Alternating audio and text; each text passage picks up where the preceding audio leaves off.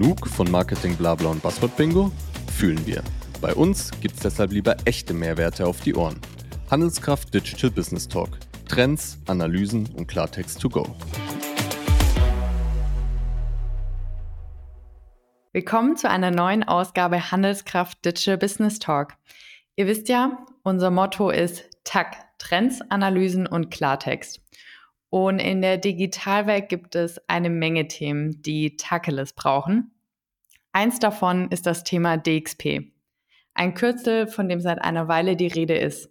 Aber was bedeutet es eigentlich? Digital Experience Platform. Der Begriff wird unterschiedlich interpretiert. Und genau das haben wir zum Anlass genommen, eine Podcast-Reihe daraus zu machen. Deswegen bekommt ihr in den nächsten Folgen die geballte Ladung Tacheles von uns. Wir werden unterschiedliche Expertinnen und Experten aus unterschiedlichen Bereichen einladen, wie Content, PIM, Commerce, Sales oder auch Digital Marketing und werden sie hier im Podcast zum Thema DXP ausquetschen. Und über DXP zu reden, ohne Magnolia einzuladen, das kann man nicht machen. Und warum das so ist, warum Magnolia, warum DXP, das alles weiß mein heutiger Gast Dominik Düning. Er ist Head of Strategic Accounts bei Magnolia. Herzlich willkommen, Dominik. Moin, hallo. Ja, danke, dass ich da sein darf. Dominik, schön, dass du da bist. Vielleicht kannst du in wenigen Sätzen ein bisschen erklären, was so deine Tätigkeiten bei Magnolia sind, um ein besseres Bild von dir zu bekommen. Ja, mein Name ist Dominik, seit mehr als fünf Jahren bei Magnolia, kümmere mich äh, im Bereich Sales äh, um verschiedenste Themen, hauptsächlich auch im Bereich E-Commerce und betreue da eben jetzt auch äh, strategische Accounts mit. Vielen Dank, Dominik. Das ist doch schon mal ein guter Anfang. Und um dich jetzt noch ein bisschen besser kennenzulernen, würde ich sagen, wir starten direkt in unsere erste Rubrik. Sprint Planning. Hier im Sprint Planning machen wir so einen lockeren Einstieg, eine Art Kick-Off und habe dafür fünf Entweder-Oder-Fragen mitgebracht. Und ich fange direkt mal mit der ersten an. Kreuzworträtsel oder Candy Crush? Candy Crush.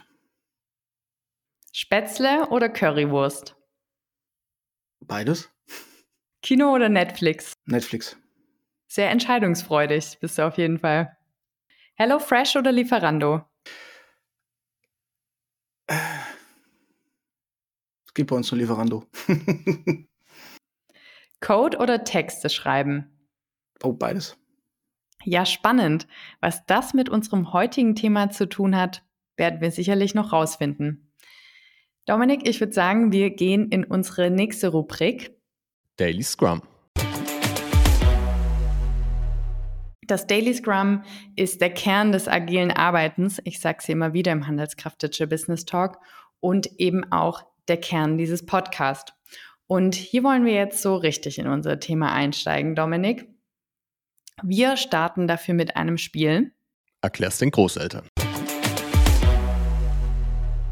Ich erkläre einmal die Spielregeln. Du darfst einen Begriff, in deinem Fall wird das CMS sein, Content Management Systeme, erklären und du darfst dabei Metaphern, Analogien verwenden. Hauptsache es ist einfach. Stell dir vielleicht jemanden vor, der überhaupt nichts mit Digitalisierung zu tun hat. Das kann jemand Älteres sein, das kann aber auch vielleicht jemand ganz Junges sein, was auch immer dir helfen mag. Und wichtig ist einfach nur, kein Buzzword-Bingo zu verwenden. Solltest du doch mal ein Buzzword verwenden, dann ähm, werde ich den Buzzer drücken und ich werde dich bitten, den Fachbegriff dann zu erklären, aber vielleicht brauche ich den auch gar nicht. Also bisher haben sich hier meine Gäste wacker geschlagen Genau. Und wenn du bereit bist, dann darfst du loslegen mit dem Begriff CMS. Ja, ähm, wie erkläre ich es? Naja, ähm, also wir müssen erstmal anfangen mit dem, mit dem Begriff des Inhalts, ja, weil äh, CMS steht ja für Content Management Systeme, sage ich mal, und dann fangen wir beim Inhalt an und der Inhalt kann Text sein und es können aber auch Medien sein, Videos, wie auch immer. Und die müssen verwaltet werden.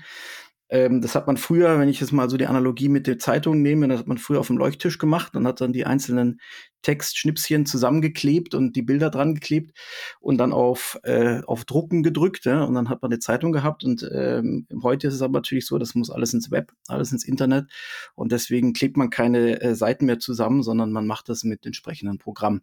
Und sowas wie zum Beispiel Magnolia, um eben die Inhalte, die Medien zusammenzunehmen, zusammenzustecken und dann zu veröffentlichen, sag ich mal. Das wäre so ein Stück weit Content Management oder erstmal Content Erstellung. Und wenn man dann mehrere Seiten hat, dann managt man die natürlich entsprechend. Jo, so mal kurz erklärt. Vielen Dank. Ja, das war doch schon mal ein sehr guter Einstieg. Ich glaube, Content ist somit geklärt. Und wie du siehst, ich habe auch den Buzzer nicht gebraucht. Sehr, yes. sehr gut. sehr gut. Ja, jetzt werden sich die Zuhörenden wahrscheinlich fragen, okay, er hat jetzt gerade von Content Management System gefragt. Das Thema ist aber eigentlich DXP. Wie hängt das jetzt alles zusammen? Deswegen vielleicht, Dominik, kannst du uns mal die Evolution von CMS hin zu DXP skizzieren? Ja, sehr gerne. Also ich nehme da mal das Bild äh, der Band zur Hand. Ne? Also wir hatten ja jetzt bei Inhalten oder Content, von dem kommen wir ja gerade von der Erklärung. Fangen wir mal mit dem Gitarristen an, der steht auf der Straße und spielt Musik. Das ist aber halt natürlich nicht eine Band. Ne? Dann kommt noch ein Bassist dazu und ein Schlagzeuger und ein Bläsersatz und schon wird es mehr und mehr. Ne? Und plötzlich kann man variieren. Plötzlich kann man, wenn man sich jetzt ein großes Orchester vorstellt, hat man da verschiedene Gruppen und alle spielen zusammen, aber auch irgendwie sind sie Solisten. Und äh, das beschreibt ziemlich gut aus meiner Perspektive, wie man so äh, der Weg äh, von, von der CMS zur DXP, ja, das CMS ist quasi der Gitarrist, der einfach nur den einen Inhalt ausspielt, aber das ist natürlich noch kein Orchester. Und äh, wenn man das Ganze aber dann ins, als Summe sieht, sage ich mal, dann sind wir da eher bei der DXP. Und dann kommt die Herausforderung, sage ich mal, ne, äh, das alles so unter einen Hut zu bringen, das zu orchestrieren, ja, und dann, damit es auch gut klingt. Okay, nochmal, um das zusammenfassen. Wir haben jetzt einen, oder wir starten bei einem CMS mit dem Online-Shop. Das ist vielleicht der oder die Gitarristin. Und eine DXP wäre dann die gesamte Band bestehend aus ähm, Schlagzeug, Sänger, Genau, also je nachdem, ob du, ob du ähm, CMS und Shop schon als ein Instrument siehst, ähm, äh, man könnte sich jetzt vorstellen, CMS ist der Gitarrist und der Shop wäre der Bassist zum Beispiel, dann haben wir schon zwei Musiker auf der Bühne. Äh, wenn dann dazu, sage ich mal, irgendwie ähm, eine Suche dazu kommt, das wäre vielleicht das Schlagzeug und schon haben wir mehr als nur, ne, und ähm, dann kommt noch Web dazu und das Handy mit einer App und so weiter, dann haben wir mehrere Ausspiel Ausspielpunkte, ne, und schon brauchen wir jemand, der das Ganze dirigiert und das Ganze äh, quasi in, in Harmonie bringt, sage ich mal. Ja. Und dann sind wir im Prinzip schon bei der DXP. Ja. Okay, und warum ist jetzt Magnolia geeignet, um eine DXP zu bauen? Genau, wenn es jetzt nur um den Gitarristen ging, das gibt, da gibt es viele andere auch, aber interessant ist natürlich die Thematik ähm, mit dem Orchestrieren. Also wir müssen uns jetzt wieder ähm, an, an vorne an den Dirigenten äh, denken, der natürlich mehr macht als nur äh, den Gitarristen spielen zu lassen. So. Und das ist halt der, der Knackpunkt bei der Geschichte. Und hier ähm, ist Magnolia halt sehr prädestiniert, eben Zusätzlich ähm, stellen wir uns vor, dass der, dass, der, äh, dass der Dirigent auch noch ein Instrument spielt, was bei Magnolia eben Content ist in dem Fall, aber zusätzlich auch alle anderen äh, mit anspielen kann oder ansteuern kann oder sie dirigieren kann. Ähm, das macht Magnolia an der Stelle eben aus, sozusagen. Ja, also um eben das Ganze so zu orchestrieren, dass da ein schöner, schöner Groove entsteht, sag ich mal, eine schöne Musik, ja. Das ist ein sehr schönes Bild ähm, mit dieser Band. Kann man, kannst du das auch noch in die Digitalwelt übertragen? Also mit, ähm, mit einer Website, Apps oder wie, wie würde das da denn dann aussehen? Genau, wir haben ja schon ein Stück weit damit angefangen. Also ähm, es ist so, die einzige, einzige Webseite, die Webseite alleine, die macht natürlich noch nicht die Musik, wie schon gesagt, ne, sondern da haben wir eben äh, mehrere, man sagt ja im Deutschen, Neudeutsch auch Player. Ne? Wir haben also äh, den Inhalt, ähm, ähm, der ausgespielt werden muss, aber wir haben natürlich auch das Commerce-System, was den, den, den Shop die Produkte irgendwie anliefert. Es gibt natürlich noch andere Systeme Hintergrund, Warenwirtschaft, wie auch immer. Ähm, dann haben wir eine Suche, dann haben wir eine native App, die da irgendwie noch äh, äh, angespielt werden muss. Ähm, und ähm, das muss natürlich alles im Web vertreten sein. So, das heißt also, wir haben da eben die verschiedensten Technologien, die verschiedensten Anbieter, äh, die da eine Rolle spielen bei so einem äh, bei so einem, bei so einem DXP-Thema, sage ich mal, ja. Okay, und mit Magnolia kann ich all diese Kanäle bespielen. Genau. Oder wie würde das Genau, richtig, genau. Und Magnolia, das ist das Schöne bei uns. Wir sind sogar so flexibel, wir sind, wie schon gesagt, so ein Stück weit entweder und oder Gitarrist und Dirigent gleichzeitig. Also wir können äh, im Orchester spielen und jemand anders dirigiert, das wäre klassisches Headless. Ähm, oder wir können auch mitdirigieren und bauen das dann zusammen. Und das ist eben tatsächlich so e-, einer unserer Vorteile, dass wir hier sehr äh, flexibel unterwegs sind mit Magnolia kann man eben äh, einfach nur Musik spielen als Gitarrist auf der Straße oder auch das große Orchester befeuern. Das geht alles. Nicht schlecht. Und äh, du hast es schon ein bisschen angeteasert. Ein Vorteil ist auf jeden Fall die Flexibilität. Nenn mir doch noch zwei weitere Vorteile einer DXP mit Magnolia. Ja, sehr gerne. Also das, das eine äh, ist auf jeden Fall die, die, das Thema mit der Agnostik. Das heißt, äh, wie gesagt, Du kannst äh, Magnolia auf der Straße benutzen, aber auch in einem großen Theater, um im Bild zu bleiben. Ja? Das heißt, man kann bei Magnolia wählen, welche Betriebsform man nimmt. Ne? Du kannst on-premise starten und kannst aber auch in die Cloud gehen. Da gibt's alles.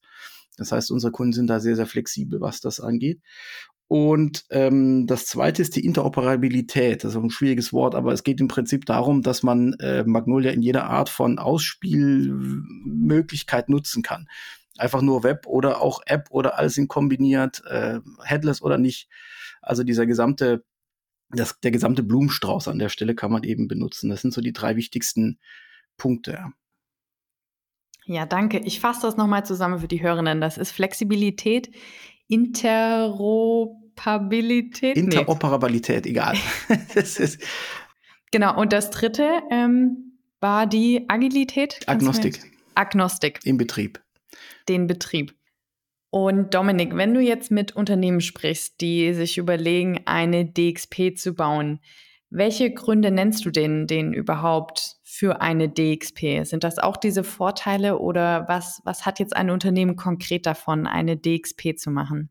Das schließt ein Stück weit an, da hast du recht. Ähm, grundsätzlich schaue ich mir oder schauen wir uns, äh, nicht nur ich alleine, wir schauen uns immer erst die Architektur an des, äh, des Kunden, also was der, was der vorhat. Ja. In den meisten Fällen gibt ja diese, diese, diese Geschichte äh, des Greenfield-Ansatzes, den habe ich noch nie gesehen äh, in meiner in meiner Zeit. Das heißt also, ich mache alles auf der grünen Wiese und nehme mir das Beste, was was es gibt äh, an Technologien. Meistens kommt es anders. Das heißt, man hat schon irgendetwas, was angebunden genutzt werden soll in dem Kontext von DXP.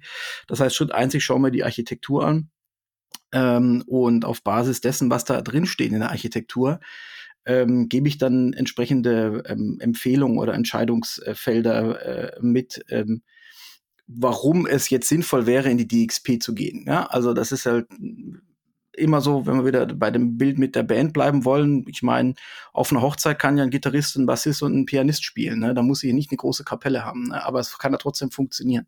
Das heißt, hier ist ähm, der Punkt, sozusagen dem Kunden klar zu machen, an welcher Stelle er äh, welche Integration benötigt, welches System wohl das führende ist und wie sich Magnolia äh, dort nahtlos in die Architektur einführen, einfügen und führen lässt, sage ich mal, ja.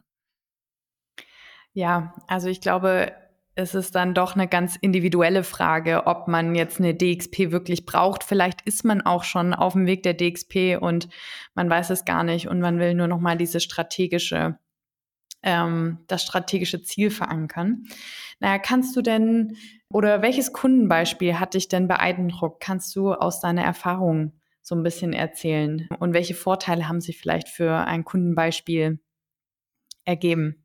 Genau, also ich habe hab natürlich da drei, drei Beispiele im Kopf, ähm, die alle ein bisschen was mit situativen ähm, äh, auch Commerce zu tun hat, also situatives äh, Verkaufen von Produkten oder situatives Anbieten von Inhalten. Das eine, was mir immer einfällt, das ist, äh, sind äh, Schiffe, also so Cruiser, äh, die natürlich an Bord äh, Kabinen haben mit Smart TVs, wo dann die Passagiere begrüßt werden. Und wer mal eine Kreuzfahrt gemacht hat, früher war das so, man hat dann so seine Stewards gehabt, wo man, wenn man irgendwo an die Insel kommt, äh, Außenaktivitäten hat, da wurde man dann zum Reiseleiter geschickt und der hat dann so ein, so ein Durchschlagspapier ähm, äh, ausgefüllt und dann äh, ist man dann, dann quasi zur Safari gefahren oder wie auch immer. Heute ist das alles anders.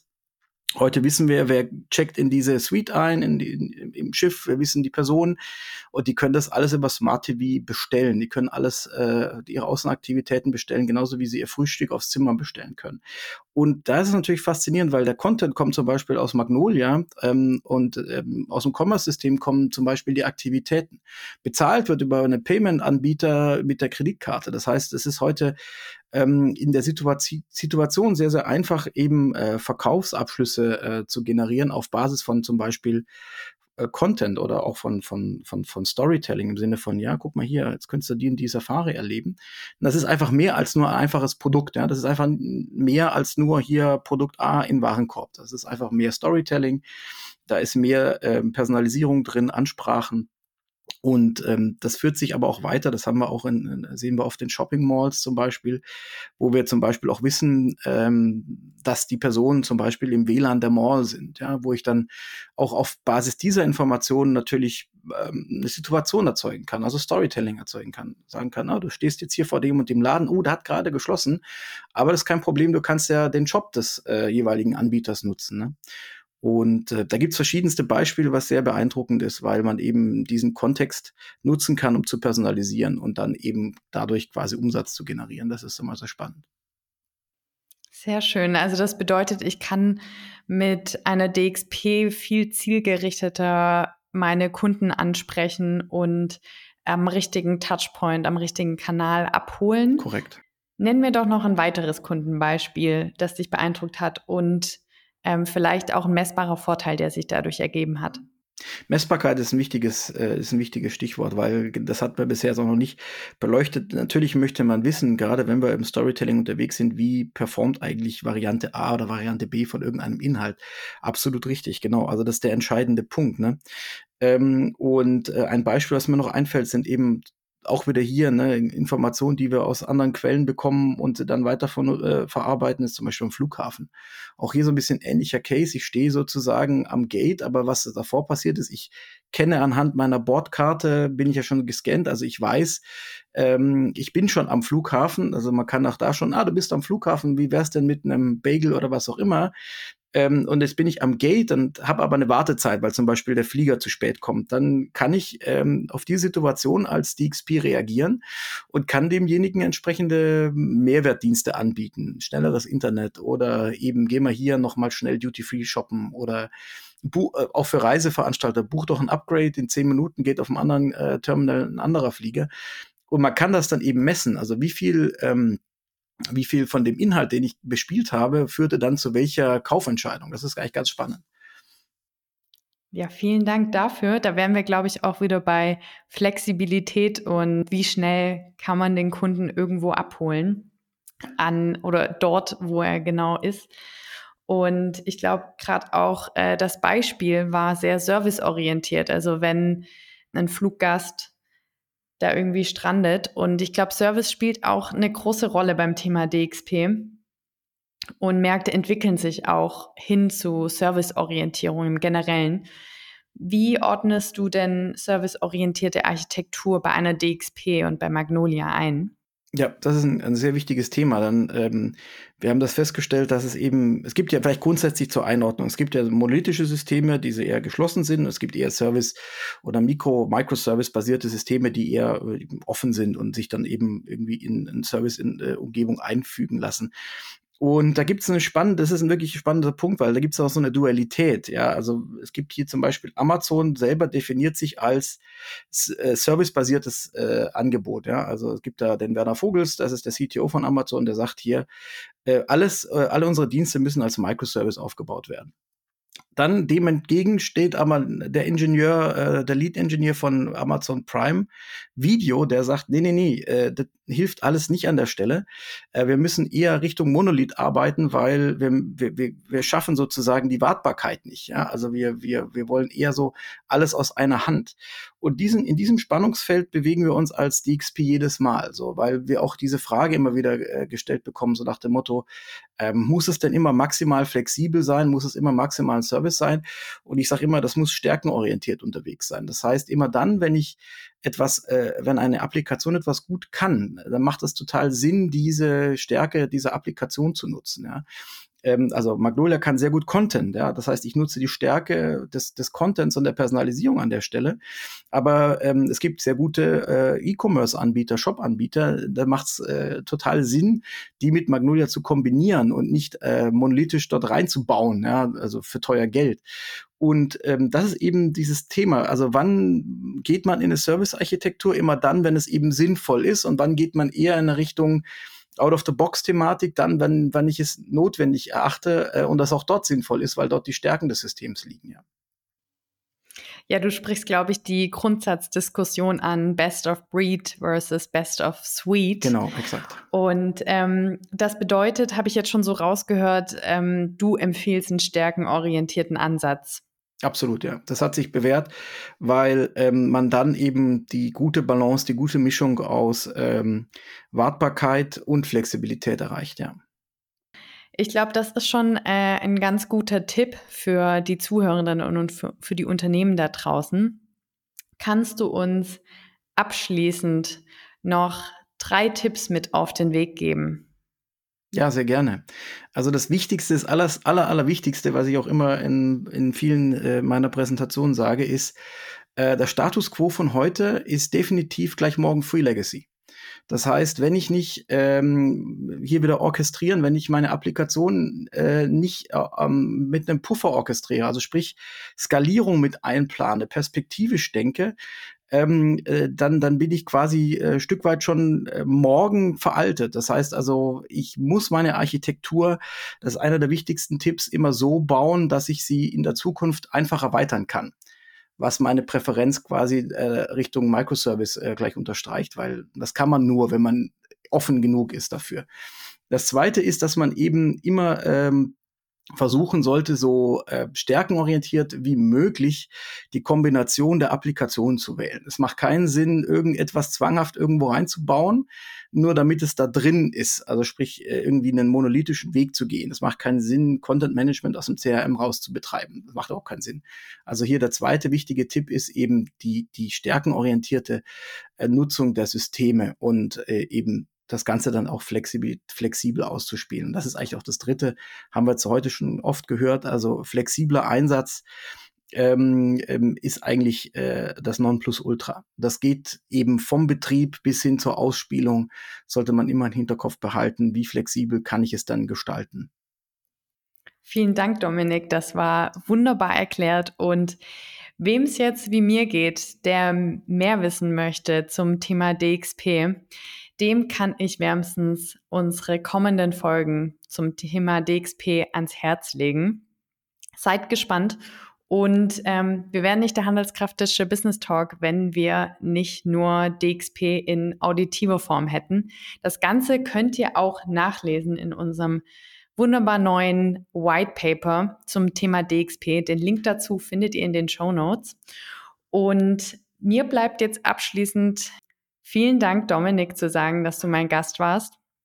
Sehr, sehr das gerne. War mir eine, das war mir eine große Freude. Und äh, wir, die Zuhörenden, wir gehen jetzt in die Retrospektive. Retrospektive. Ob Solokünstler, Band oder Orchester, ob CMS, Content Commerce oder digitale Plattform.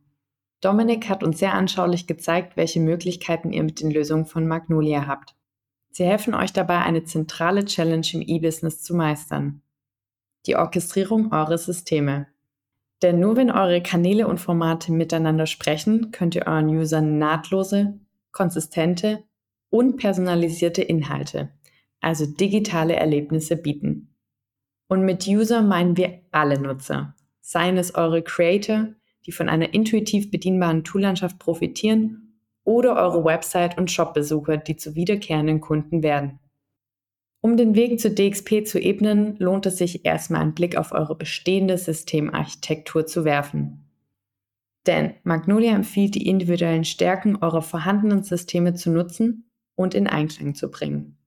Wenn ihr beispielsweise schon ein Commerce-Tool und ein Produktinformationssystem, also ein PIM habt, die gut aufeinander abgestimmt sind, könnt ihr eure DXP so schrittweise mit weiteren Tools ergänzen, wie vielleicht mit einem Marketing Automation System. Nutzt also erstmal das, was ihr habt und denkt gleichzeitig perspektivisch, sodass eure DXP mitwachsen kann. Bis zum nächsten Mal im Handelskraft Digital Business Talk mit noch mehr Tacheles zu DXP. Abonniert den Handelskraft Digital Business Talk, um keine Folge Tacheles mehr zu verpassen. Die Shownotes navigieren euch zu noch mehr Tacheles in Text, als Video, im Webinar oder on Stage. Daily Tacheles liefert euch außerdem der Handelskraft Blog.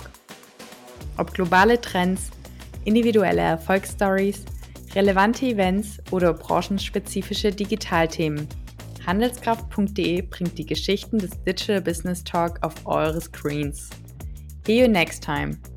Der Handelskraft Digital Business Talk ist eine Produktion der Digitalagentur .source. Ein Dank geht raus an alle Mitwirkende. Franzi Kunz, Luisa Reichstetter, Maximilian Chiasto, Nina Fitterling, Samuel Stötzner und Charlotte Wilfert.